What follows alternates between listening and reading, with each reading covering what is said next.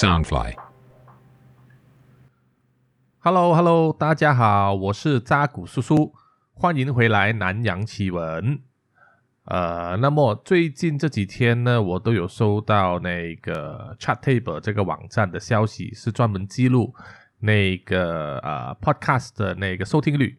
那么我的另外一个播客呢，叫做“劈头一句”，呃，是专门说关于僵尸的。就最近这几天的那一个在榜单上跳升了很多，呃，最高还上到第七名，在台湾的这个 fiction 的这个呃科目上，我在这边也要非常感谢大家的支持啊！我会继续努力去做好那个节目，当然也会做好这个南洋奇闻这个节目。这两个节目我自己都非常喜欢。呃，会非常的用心去做，所以如果南洋奇闻的听众如果没听过劈头一句的话，我也希望大家去支持一下。然后我也希望大家能够啊花少少的时间去那个 Apple Podcast 点评一下，就是按一个评语，好点赞一下这样子哦。因为在 Apple Podcast 里面的评语，不管你是写多长也好，写一个字也好，两个字也好。这个评语增加这个数量对我们来说都非常重要哦，对所有 podcast 都一样。我希望大家可以对喜欢的节目或者对所有 podcast 都给予一个这样的一个支持了哦。这个是小小的勉励，因为大家都知道 podcast 本身是做这一行是呃是没有收入的，是没有钱的。大家都是以自己的那个热情和呃喜欢做 podcast 这个程度来支持这个事业。哦，除了少数的那一些在金字塔顶的那些 podcaster 可以赚到钱拿到业配之外，其他的百分之九十的大家都是在燃烧着热情哦，所以希望大家能够支持一下啊。那么不知不觉呢，又到了第十期的这个南洋奇闻，这一期的主题呢是叫做 Manananga，Manananga 念起来有点翘口，其实是呃习惯了就好。马纳纳嘎呢是菲律宾啊，这次又说了菲律宾传说呢，民间传说里面的一种妖怪啊，一种魔物。这种魔物呢，可以追溯到大约公元一五八二年左右啊的西班牙文学著作里面也有记载啊。但是这一个魔物呢，其实一五八二年之前呢，在菲律宾民间传说呢已经存在了，已经盛行的了。因为大家也要知道，说菲律宾是曾经被西班牙殖民哦统治过的国家，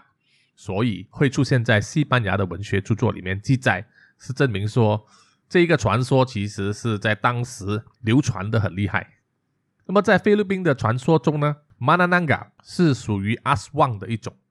阿斯旺就是菲菲律宾人对一种魔物的一种统称，统称哦，阿斯旺可以包括。好几种不同类型的怪物，那么阿阿斯旺呢，将不同习性和特征的怪物分成很多种分支，它的分支就有吸血鬼啊，吃人的这种呃野犬，就是野狗哦，像狗一样的怪物，然后还有具有魔力眼睛的魔眼的女巫，那么还有就是当然是喜欢吃腐肉还有呃尸体和内脏的食尸鬼了，而那个马纳南嘎呢？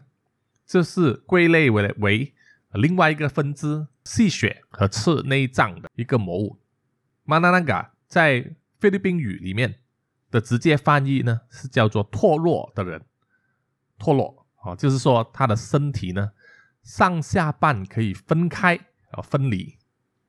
听起来是有点匪夷所思啊哈。马纳那嘎上半身和下半身分开的时候呢，他上半身那个借口呢？是连着那个胃和肠啊，这是一些器官飞起来，它的口中呢就会吐出很长很长的舌头，就会以一个蝙蝠模样的翅膀，在晚上的时候飞行，四处寻找它的猎物。但是在平常的白天呢，玛纳南嘎啊就会以一个很漂亮的女孩子的形象啊出现在人间啊，她可以以很巧妙的。很完美的去隐藏她的那个魔物的形态，完全融入于一般人类的那个生活圈子里面。所以，呃，说在白天呢，你几几乎是不可能可以去察觉到眼前的这个美丽的女人到底是真人呢，还是一个玛纳南嘎。但是到了晚上呢，它的这个真实的形态就会毫不掩饰的表现出来了，就好像月圆之夜人狼出来一样。玛纳南嘎它的双臂呢？啊，就会变成蝙蝠一般的翅膀，腰部以下呢，哦，就是肚脐左右再下一点，就会和上身分开，上半身呢就会飞起来，啊，在夜色的笼罩下呢，四处去寻找那些落单的猎物了。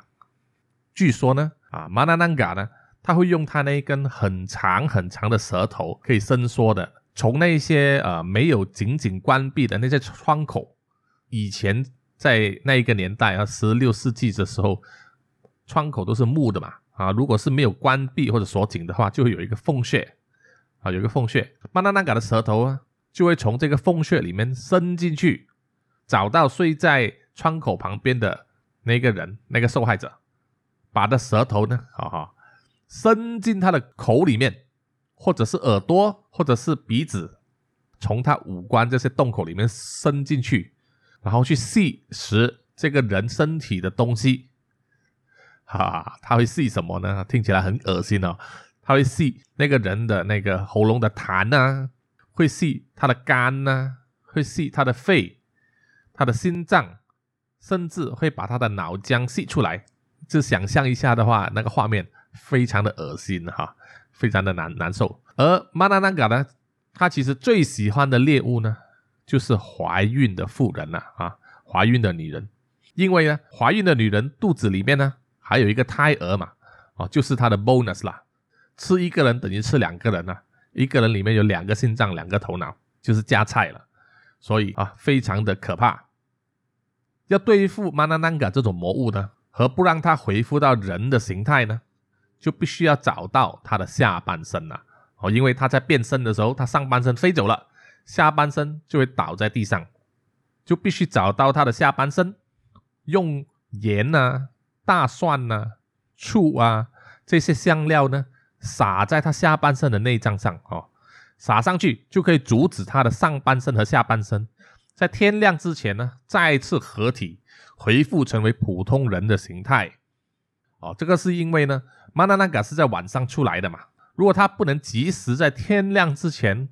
合体的话啊，上下身合体的话，就会死掉啊，他就会死。这个是他一个致命的弱点。所以呢，马纳纳嘎会找一些非常隐秘的地方去变身，哦去让身体分开。据说呢，马纳纳嘎最喜欢的这个变身场所呢，啊，就是哪里？就是香蕉园啦，啊。香蕉园，因为香蕉树呢，它的果园呢，树都长得很多很高啊。香蕉树一般上都比人还高，大约两米高，然后又长得很密，而且它的树干呢很粗，而且看起来呢就像人的腿一样，很七八树的。所以如果在香蕉树丛里面藏着人的下半身呢，那两条腿你是很难看出来的，不容易被发现。呃，我们可以看到，就是说，在南洋这一带哈的鬼怪啊，这种民间传说这种东西啊，很多都会和香蕉树扯上关系啊。像我前几期说的那一个本迪娜啊，它会栖息在香蕉树下，波仲也是一样。这个是因为在东南亚热带啊这一些的国家啊，香蕉树是非常多的哈，在乡村里面。啊，这种落后地方呢，大家也也常常会种香蕉树，因为它长的果实香蕉可以吃。同样的，它也衍生出很多这种传说。那么说来说去，马纳南嘎是怎么样来的呢？啊，它的起源是什么呢？这个典故也是呃有一点呢呃恶心呐哦。据说呢，女人如果会变成马纳南嘎呢，是因为她吃了从另外一只马纳南嘎的喉咙里面吐出的黑色小鸡。哦，就是马纳兰嘎会在喉咙里面吐出一只黑色的小鸡，这个黑色的小鸡如果被任何一个女人吃了呢，啊，它就会变成马纳兰嘎了啊，但是在会在晚上的时候会变。那么吃了之后，如果发现的早呢，啊，这个女人还是有救的，就是要在当天晚上她变身之前呢，要想办法让这个女人呢，把她肚里面吃下去的这个黑色小鸡吐出来，吐出来哦。要怎么让这个女人吐出来呢？一般上，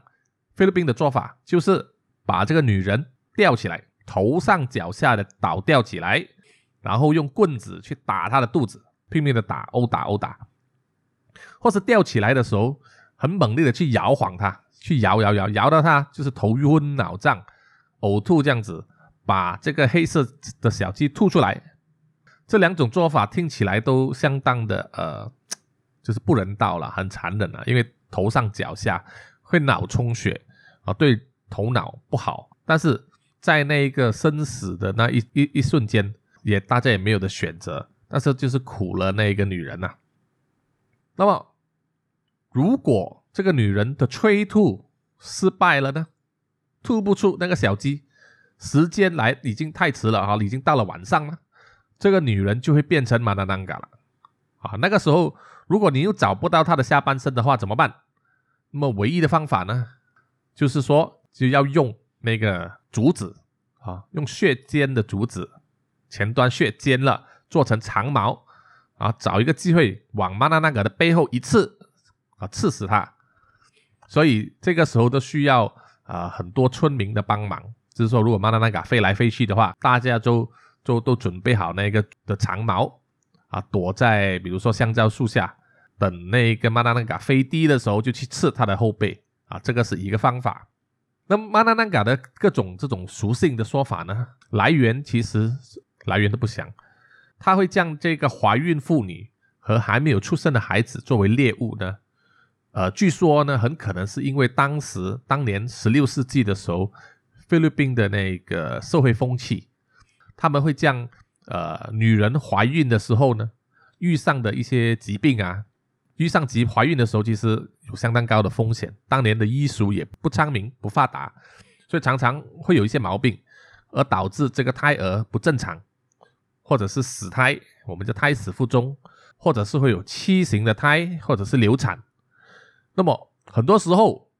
那些人当地人就会归咎于一个神鬼的影响。哦，他们就会怪罪玛纳南嘎了，这是最好的理由吧？哦，你说我我就是女人会说，哦，我流产了，是因为有玛纳南嘎某一天晚上来干扰、来攻击我，所以孩子没了。这个玛纳南嘎的长舌头呢，概念呢，据说是来自菲律宾当地有大量的蚊子，其实是在热带的国家，除了菲律宾以外，新加坡、马来西亚、泰国这些天气这么热，然后树林也多的话呢，蚊子都很多。好。那么，马纳纳嘎的传说，在一五二一年的时候呢，西班牙入侵菲律宾的时候，他并把他菲律宾列为殖民地的时候呢，就大为的盛行。虽然在这个之以前呢，马纳纳嘎的传说已经有了，但是在西班牙人来了之后，这个传说就传得更为厉害。这个其实是有原因的哈，在西班牙殖民时期以前呢，哦，就是菲律宾还是属于菲律宾人统治的时候。菲律宾的男女平等呢，其实是处于相当平衡的状态。在那个时代呢，女性可以继承家产，可以继承家族事业，而且离婚的时候在当时是容许的，而且可以由任何一方提出。就是说，如果是男女双方感情不和睦，女方向男方提出离婚是 OK 的，是没有人会怪这个女人的。有些菲律宾的女性呢，在当年。甚至会拥有一定的这个社会地位，啊，比如说啊，他们会有不同的身份或者是某一些职业，呃，以萨满为例啊，萨满就是巫师的一种，还有就是灵媒，还有就是比如说治疗师这些身份，都是女人担当啊，他们都是为当时的社会服务的。萨满呢，可以主持各各种各样的仪式，各种各样的祭祀。啊，包括为这个族人祭拜这个先祖，在当时呢是很受人敬重的一个职业。相比我们华人的话啊，华人还是很难尊女卑的。我们都知道，在以前或者是甚至啊，中国某些地方，他们还是有这种传统，就是说家族的那个祠祠堂是只让男孙进去，只有男孙可以留名，女孙呢就是要嫁出去的。啊，女孙是没有地位的这种，也不可以继承家产啊，什么鬼？所以相比起来，菲律宾人以前呢还是男女平等的。那么还有其他的女性的职业，包括灵媒啊，灵媒可以是解读天象，可以解读自然界的变化，还有可以为那些菲律宾人解梦啊，发梦了梦到什么，他跟他解化，给他一个答案，借此呢来预测呃未来啊，未来会发生什么事情。或者是说他是权益一种神的意志而是传达神的呃的旨意这样子。灵媒呢，也会作为历史和文化的一个传承，他们会将各种呃菲律宾人的民间传说啊、一些知识啊、一些经济，还有各种各样仪式的礼教这种东西呢，会以说故事的方式传达给下一代啊，说给下一代的小孩他们听，让这个知识这些东西可以传给。一代传一代下去，那么菲律宾的女人在以前呢，也可以作为呃药草师，就是采药草啊、做药啊这样子，可以做治疗。也有呢是做产婆的啊，就是协助女人生产，为新生儿接生。这种职业呢，对社会是有非常重要的意义，因为它协助菲律宾人就是繁衍后代。当时的社会呢，呃，也没有对两性这种的那种呃。贞操观念呢，赋予太重的那一种呃枷锁哦，我们可以这样子说，没有太重的贞操观念，男女之间呢，没有结婚的话，也可以有性关系的啊，就是说大家可以互相打炮啊，没关系，没有人管啊，只是普遍认为呢，女孩子如果是结了婚的话啊，就不应该有婚外情啊，女孩子有婚外情就比较不妥当，但是也不是很严重的罪，这种。听起来是非常快乐的时光啊！一直到西班牙人来到菲律宾之后，就对菲律宾整个社会啊、整个文化还有女人的角色呢，做了翻天覆地的改变。这个很重要。西班牙人在这一个菲律宾推广的哈，甚至是强制新加呃那个菲律宾人改信天主教啊，他们会强制菲律宾人改信天主教，因此菲律宾人呢。他就会被套上这个天主教的各种枷锁啦，这种宗教枷锁，大家都知道是有多么重，包括婚前不能有性行为，哦，所以婚前大家不能打炮，不能有炮友，不能进行多人运动，而且强调呢，性行为的唯一目的就是繁衍后代啊，就是为了生孩子而已，没有其他功能的，OK，而不是享受两性之间呢一个性爱的欢愉啊，所以做爱。的快乐来享受呢，是不被容许的，真真的很无聊啊！哈，好，那么天主教呢，他就将菲律宾当时女性在呃两性啊，在社会啊，在宗教等领域上所扮演的角色呢，她的那个地位大幅的降低，女性的呃在社会的地位，在当时呢就越来越不受尊重，就是西班牙人呢会将萨满啊、药草师啊和产婆这种职业呢。打上一个女巫的标签，哦，说说他们是 witch，啊，会抹黑他们对社会的贡献。大家都知道，我们看过很多小电影啊，或者是游戏里面都有说，就是天主教、基督教，他们对女巫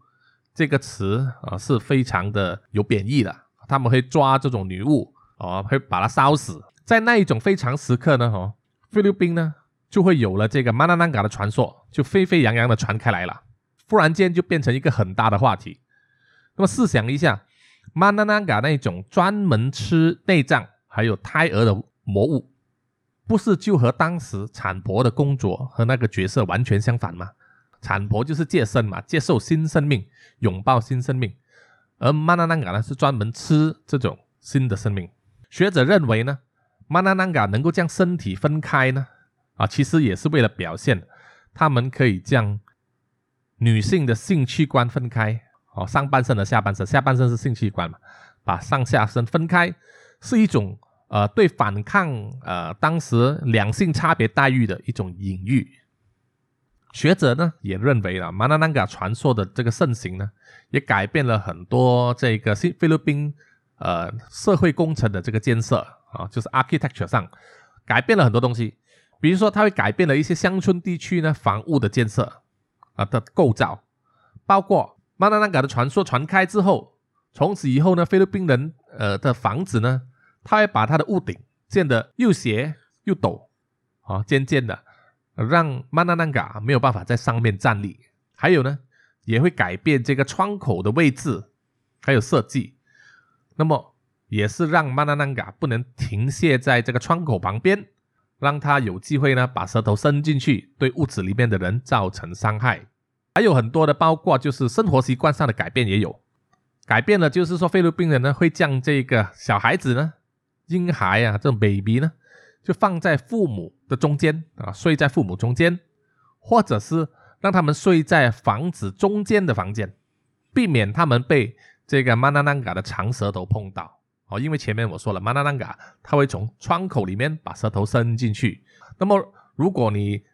baby 呃这个小孩子呢是睡在房子的中间的房间，舌头就。伸不到这么远嘛。另外呢，还有一个呃，关于马纳南嘎的影响呢，对菲律宾的习俗呢，就是吃这个巴鲁的方式。巴鲁啊，大家知道巴鲁是什么吗？巴鲁呢是菲律宾独有的一种菜肴，一个食品啊，是将这个受精了的鸭蛋，并且已经长出这个鸭的雏形的鸭蛋呢，用热水蒸熟了。蒸熟了，再配上一些酱料啊，连蛋壳一起吃掉啊！你想想看有多恐怖！咬开的这个蛋壳的时候呢，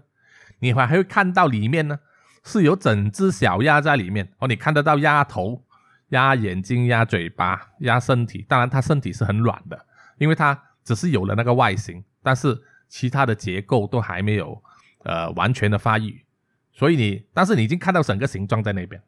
如果你叫你拿来吃的话，非常非常的恶心，非常非常的恐怖。大家，我相信在 YouTube 上或者是台湾的某一些猎奇节目，我记得也是有看过有台湾的一些主持人去亲身经历去吃过这个巴鲁。没有人知道菲律宾人什么时候开始吃这个巴鲁，因为在西班牙殖民期间呢，他们已经将大部分记录了菲律宾历史还有民俗的这些文献呢都烧掉了啊，都烧毁了。所以很多东西都没有根据可考，但是还是有一部分的那个记载呢，是有提到啊某种食用这个巴鲁的方法是和马纳南嘎是有一点关联的。好，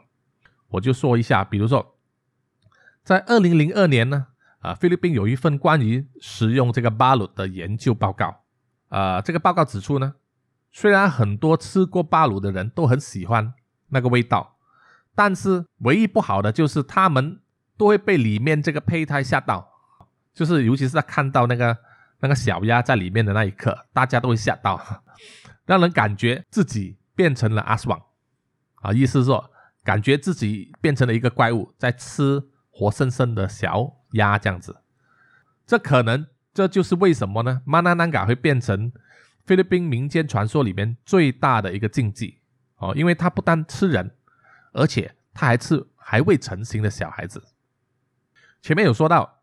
人们呢可以使用这个盐、还有醋啊、大蒜等香料呢来驱赶这个马纳南嘎，而巴伦呢一般上就是用蘸了这个胡椒啊、醋啊、辣椒啊、盐啊等香料做成的酱汁呢蘸上去一起吃，所以这可能呢也是用来表现出用香料啊这些酱料。来冲散这一个食品，这道食品和馍这个马纳南嘎之间的关联。别忘了，马纳南嘎的源的来源呢，就是那个女人吞下了黑色小鸡之类的这个小鸟，才让它变成马纳南嘎的。所以到了这边呢，我们不禁要想一下，到底这个世界上呢，是先有马纳南嘎呢，还是先有巴鲁呢？到底是先有鸡还是先有蛋呢？这是一个很深的哲学问题啊。那马纳南嘎在菲律宾民间传说和这个传统文化里面的地位呢，算是呃很有人气的哈啊，自然呢，它也会成为这个荧幕的一个好题材。早在一九二七年的时候呢，菲律宾就已经有第一部以马纳南嘎为题材的电影了，叫做《安马纳南嘎》。那么一九三二年的时候，又有另外一部电影叫《安阿斯旺》，也是以马纳南嘎为题材的。我们可以见到这个题材呢，非常的受欢迎，一直到最近哦，甚至是二零一六年呢，还有一部电影叫做《An Mananga 杀 Unit 二十三 B》，这个也是最新的，就是有特技，各种各样的炫目的特技做成的这个 Mananga 的电影。这部《An Mananga 杀 Unit 二十三 B》这一部菲律宾电影呢，啊，是一部浪漫的恐怖片。其实大家值得一看，就是再 Google 一下，它其实故事呢，主要是说有一个漂亮的年轻女孩子啊，她本身就是一个玛纳南嘎，白天的时候就是一个普通的女学生这样子，她就爱上了她的一个邻居啊，叫做 Nico。这个这个男孩子呢是一个帅哥，非常的靓仔，然后但是他呢就是有一点缺乏自信，他想要在这个拳击界里面打出名堂。那么这个女主角呢，她虽然是一个玛纳南嘎，但是她也本身也竟然爱上了这个男主角 Nico，爱上了他。这个时候，她开始就产生了一个心理的煎熬和折磨，就是说，第一。她本身必须每天晚上出去吃人。这个女孩子她会，呃，在晚上的时候化妆的很漂亮，穿着打扮性感的，会去夜店里面去钓啊男人啊，甚至是女人，然后把她引到荒山或者是一些旅旅馆里面，就把他们吃掉。但是在这一方面，因为她的爱对这个男主角的爱越来越深，也折磨了她的身心了。她现在一直。很难，就是在这个他本身的本能、吃人的本能和爱这一方面呢，做一个抉择，因为他不知道什么时候会没有办法阻止自己自己呢，去把他所爱的男人吃掉。这是一部非常呃，在菲律宾当地非常受欢迎的浪漫恐怖片，所以我希望大家可以有机会的话去 Google 一下，网络上应该也可以找得到。即使马纳南嘎的传说呢，在菲律宾呃，在菲律宾广为人知啊，但是很奇怪的，它在东南亚以外的地方呢，几乎没有人认识。就是说，你在出了东南亚以后呢，你在日本、在韩国、在中国，其实没什么人知道。没不过没关系，这个可能很快就会改变了哈，因为据说呢，Netflix 呢，它已经在着手要改编呢一部以曼纳南嘎为主题的菲律宾漫画，叫做。Tracer，Tracer，Tracer 的这部漫画作品呢是黑白的啊，他将把它改编成为动画。这本漫画呢，在菲律宾当地呢得奖无数啊，而且呢，连一个知名的美国作家呢，Neil Gaiman，尼尔盖曼啊，尼尔盖曼他有很多知名的作品，包括《The Sandman》，中文名字叫《睡魔》，还有另外一部叫做《The American Gods》，美国众神。如果有看美剧的，可能会知道。美国众神这一部剧，然后那我本身我有看过小说，连这个美国知名作家尼尔盖曼呢，也给这部作品呢点赞推崇，大力的推荐。这部漫画呢是关于一个专门解决一些超自然事件的这个女侦探，后来这个女侦探呢就牵涉入帮派的斗争，而这两个帮派呢分别是就是由马纳南嘎和阿斯旺组成的。好，说到这里。大致上，我就呃今天说完了今天关于曼纳南嘎的故事和传说。那么下一期呢，我会再跟大家分享另外一种在南洋上很多人都知道的怪物，或者这种都市传说的魔物的名呃的来源和名字。好，那这样我们下期再见，拜拜。